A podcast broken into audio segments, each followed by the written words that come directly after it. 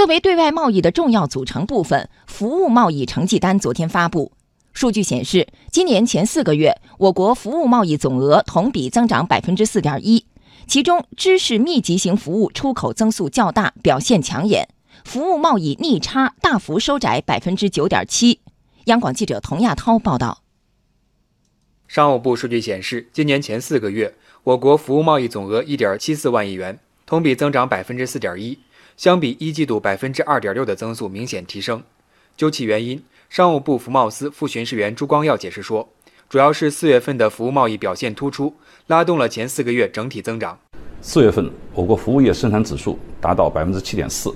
为去年九月份以来的次高，带动服务进出口实现较快增长。四月当月，服务进出口增速达到百分之九，比三月份提升六点八个百分点，拉动一至四月服务进出口增速提升一点五个百分点，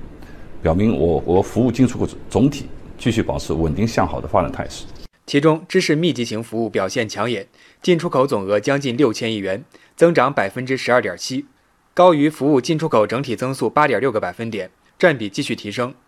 其中，出口增速较大的是知识产权使用费和金融服务出口，进口增速靠前的是个人文化和娱乐服务、金融服务、电信、计算机和信息服务进口。随着我国供给侧改革。持续推进和生产性服务领域竞争能力的逐步提升，高附加值、高技术含量的技术密集型服务继续发展。值得注意的是，我国服务贸易逆差不断收窄。前四个月，我国服务贸易逆差五千零六十点六亿元，同比下降百分之九点七。朱光耀介绍，主要原因是我国服务出口表现亮眼。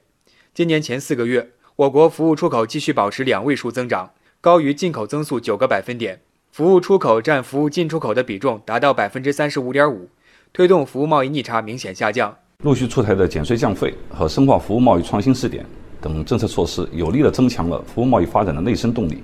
推动中国服务品牌继续提升，服务出口优势进一步扩大。